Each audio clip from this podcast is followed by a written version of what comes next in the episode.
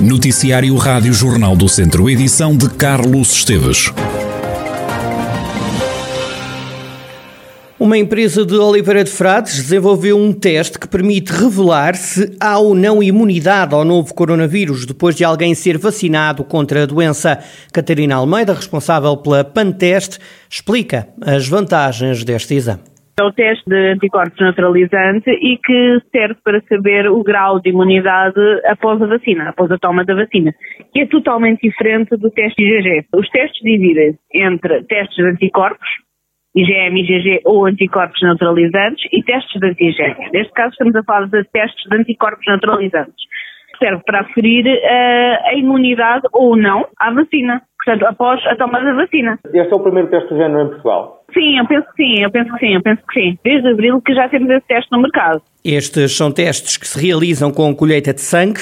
Catarina Almeida defende que estes exames são importantes numa altura em que se fala de uma terceira dose da vacina há muito desconhecimento e após a vacina os profissionais de saúde calculo que por desconhecimento continuam a fazer os testes de IgM e IgG quando isso é errado. O teste para ser feito é o teste de anticorpos neutralizantes. É um teste rápido, com sangue, que a amostra biológica é sangue, e funciona da mesma forma que funciona o teste serológico, neste caso. A diferença é que vai testar os anticorpos neutralizantes. Aquilo tem um limite de detecção abaixo do qual dá negativo, portanto, abaixo do qual se considera que a pessoa não está imune, quando dá positivo é porque se considera que a pessoa está imune. Isto é extremamente útil em termos de lares, tantas casas da misericórdia, porque uh, ao fim e ao cabo são os grupos de risco e que interessa saber se estão ou não estão imunes. Vão agora começar a terceira dose da, da vacinação nos grupos de risco. Mas não sabem se as pessoas estão imunes ou não. Catarina Almeida, responsável pela Panteste, o laboratório de Oliveira de Fratos, que desenvolveu um teste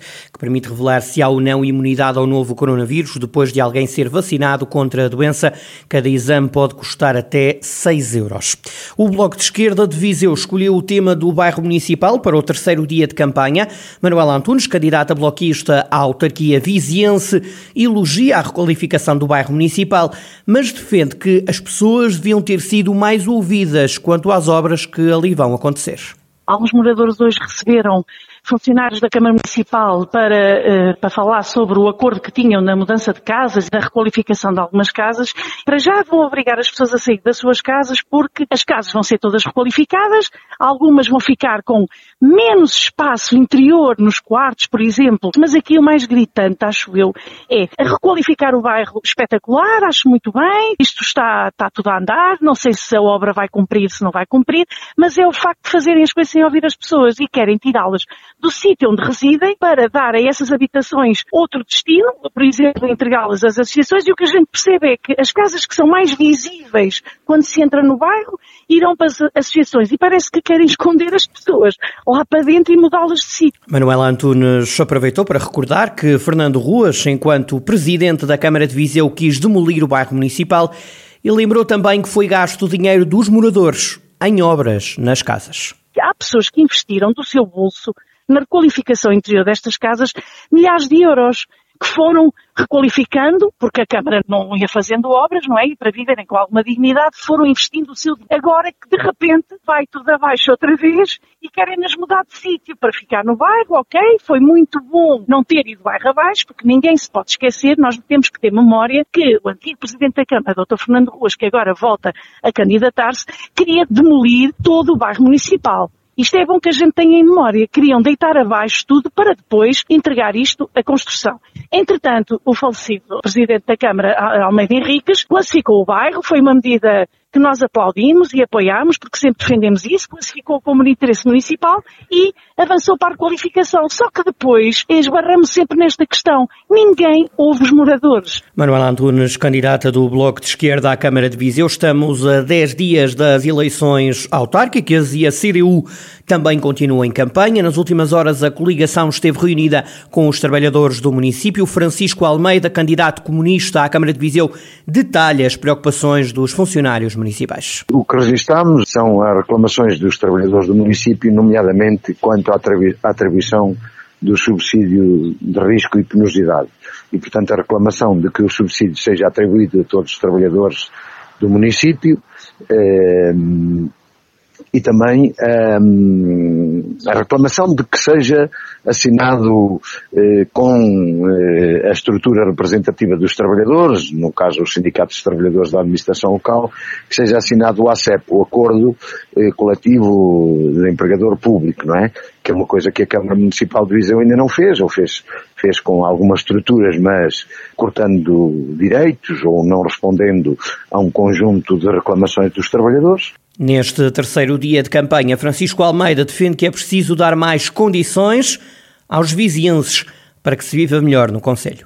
Há uma questão central que, pela nossa parte, está presente nesta campanha eleitoral, que é o facto de o rendimento das pessoas em Viseu o nível de vida está muito abaixo da média nacional. Posso dizer, é, mas não é a Câmara de Viseu que paga salários às pessoas e, portanto, eh, pois, nós sabemos isso, mas é preciso tomar um conjunto de medidas que permitam que o rendimento aumente. A criação de uma Universidade Pública de Viseu, a ligação do caminho de ferro, uma aposta decisiva no turismo. Há um conjunto de coisas que a Câmara Municipal podem tomar para melhorar os rendimentos das pessoas. Essa é uma questão determinante para nós nesta campanha eleitoral. Falar do alcatroamento de uma rua, do calcetamento ali de uma praça, de uma rotunda. Isso era o que faltava que a Câmara Municipal não fizesse. Fez durante anos e tem, tem que continuar a fazer, é evidente, mas isso é óbvio. Nós não estamos no domínio do óbvio.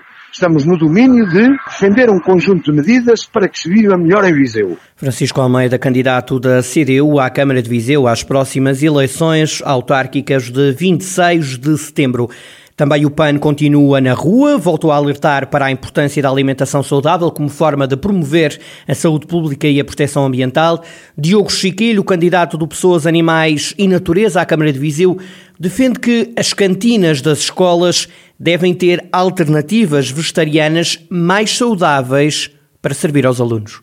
De acordo com a ciência mais recente, percebemos que hoje em dia é complicado falarmos de ambientalismo sem tocarmos na questão alimentar. A forma como comemos e a forma como consumimos é também um ato de ambientalismo, de respeito pela natureza. E, portanto, nós achamos que a parte também das alimentações sustentáveis e designadamente as dietas à base vegetariana são de se promover precisamente por causa disso. Nós sabemos que as cantinas públicas das escolas têm obrigatoriamente que ter uma opção vegetariana e aquelas que vão tendo, que vão respeitando essa, essas disposições legais, muitas vezes não conseguem ter aquilo que é o, o, as ofertas mais nutritivas para os nossos estudantes. E, portanto, é algo que nos preocupa e é algo que até já estamos a estudar com alguns nutricionistas, inclusive é para, para que eles possam trabalhar juntamente com as escolas e controlando as refeições das escolas para que todos os estudantes tenham acesso a refeições minimamente nutritivas, como é óbvio. O candidato do PAN pede que as escolas sejam fornecidas com produtos locais sempre um enriquecimento das opções vegetarianas, que os alimentos que as escolas usam, os hospitais usam para a confecção das suas, eh, das suas refeições, sejam também preferencialmente adquiridas para produtores locais que tenham práticas sustentáveis. Dinamizamos também aquilo que é a economia, a economia local e os nossos produtores locais. Diogo Chigueiro, candidato do PAN à Câmara de Viseu, faltam 10 dias para as eleições autárquicas. O governo lançou em Viseu um programa para dar respostas às crianças vítimas de violência doméstica. Rosa Monteiro, secretária de Estado para a Cidadania e Igualdade, explica em que é que consiste este novo instrumento. Vamos fazer em Viseu também para descentralizar os eventos, não sei tudo em Lisboa, o primeiro encontro do conjunto de entidades de todo o país que vão ter pela primeira vez, criámos esta resposta, ou seja, psicólogos e psicólogas que vão desenvolver as suas competências para a intervenção psicoterapêutica, para a intervenção em trauma junto das crianças e jovens que estão na nossa rede nacional de apoio às vítimas de violência doméstica. Um dos primeiros dados que mais me surpreendeu quando tomei posse e quando comecei a desempenhar estas funções foi ao ouvir os números de pessoas que estão anualmente nas casas de abrigo para vítimas de violência doméstica, mais de metade são sempre crianças e jovens.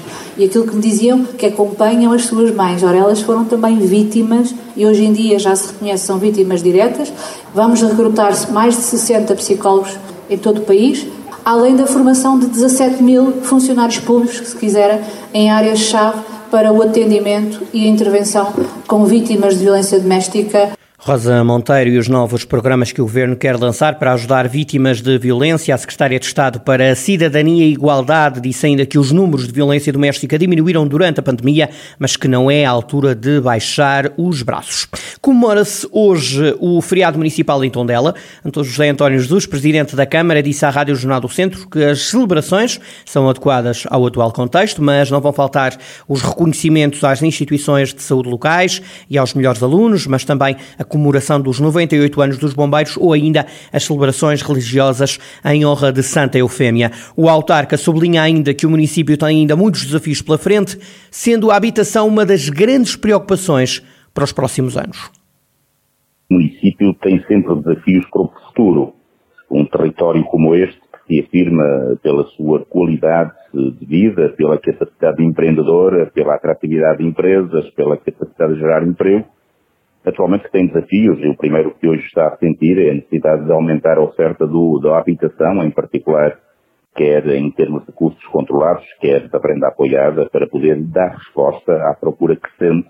E há sempre um desafio permanente que é proporcionar as melhores capacidades e qualidade de vida às pessoas, isso julgo que é uma tarefa inacabada e que por isso se renova em cada ano e, portanto, o feriado municipal também é por isso mesmo o momento de reafirmarmos todos os propósitos para construirmos cada vez mais um Conselho desenvolvido e julgo que isso que é sempre um desafio constante a todos. José António Jesus, Presidente da Câmara de Tondela, o município assinala hoje o seu feriado. O Museu do Lamego vai encerrar para obras. As portas fecham de forma faseada, com o segundo piso a fechar já no dia 20, como explicou Alexandra Falcão, diretora do museu. Dura a complexidade da intervenção que vai ser agora realizada, obriga a que temporariamente o museu encerre o público. Vamos fazê-lo uh, para já de uma forma faseada e a partir do dia 20 de setembro vamos já encerrar todo o segundo piso, toda a exposição permanente e eh, mantendo-se o primeiro piso aberto até o final de outubro, até o dia 31 de outubro. Uh, naturalmente que esta, esta quebra, este encerramento faseado vai obrigar naturalmente a um ajustamento de, do valor do ingresso no museu que uh, será uh, divulgada e vai estar visível uh, nas plataformas, nas redes sociais e site do Museu do Lamego e Direção Regional de Cultura Lange. Alterações muito necessárias, como destaca a diretora do Museu, Alexandra Falcão. O prazo de execução da obra é de 330 dias. O Museu de Lamego quer melhorar as condições de conforto e de acessibilidade e ainda fazer intervenções no telhado.